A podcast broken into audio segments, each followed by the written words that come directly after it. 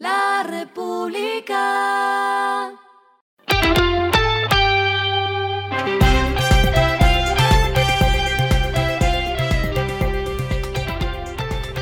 Esto es lo que debes saber al comenzar la semana. Los indicadores arrancan el lunes así. El dólar cerró en 4.646.08 pesos, subió 18.81 pesos. El euro cerró en 5.052.61 pesos, subió 15.37 pesos. El petróleo Brent se cotizó en 75 dólares el barril. La carga de café se vende a 2.882.000 pesos y en la bolsa de Nueva York se cotiza a 2.16 dólares. Las movidas del fin de semana fueron. En marzo se matricularon 17.270 vehículos nuevos en el país, se redujo 17.2% frente a 2022 como consecuencia de la presión inflacionaria, las altas tasas de interés y la desaceleración económica. Pese a la contracción del mercado, Mazda, Toyota y Photon fueron las marcas con la mejor dinámica el mes pasado, aumentando 47.7%, 17.5% y 17.3% respectivamente. Las que lideraron por número de venta de vehículos fueron Renault 2768, Toyota 2407, Chevrolet 2205, Kia 1326 y Mazda 1266.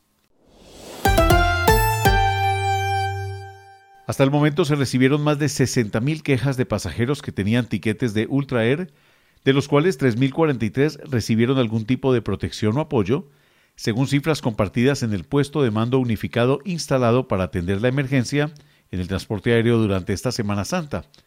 Contando también los pasajeros varados por la crisis de Viva Air, la Aeronáutica Civil manifestó que se han movilizado 125.631 pasajeros en total con algún tipo de medida de solidaridad.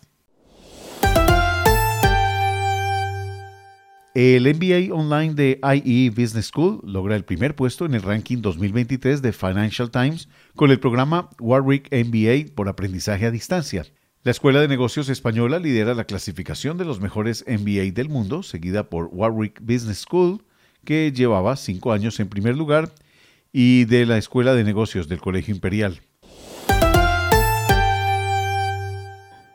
Lo clave del fin de semana. La Superintendencia Financiera anunció las nuevas certificaciones del interés bancario corriente que empezaron a regir a partir del 1 de abril hasta el 30 de septiembre de 2023.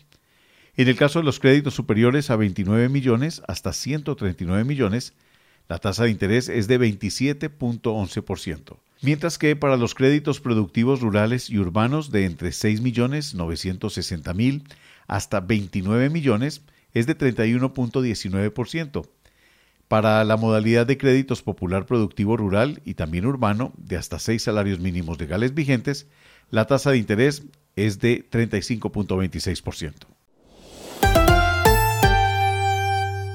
La Embajada de Estados Unidos en Colombia anunció un incremento en la tarifa de solicitud para la mayoría de las visas no inmigrantes que empezará a regir a partir del 30 de mayo del 2023.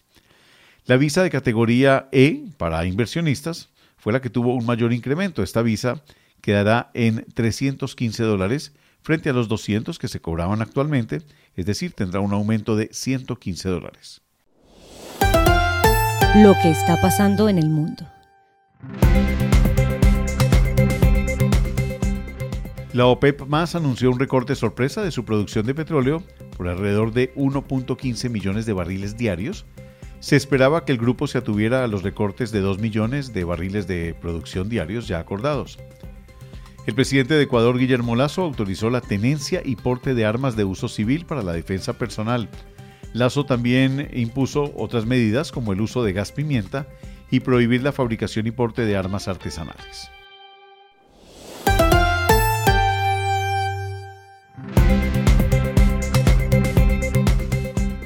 Finalizamos con el editorial de hoy. Título, casi 3 millones de desempleados deben importar. Sumario, en febrero hubo 2.8 millones de desempleados, unos 365 mil menos que hace un año, pero no hay una política pública para generar más trabajos formales y una economía creciente.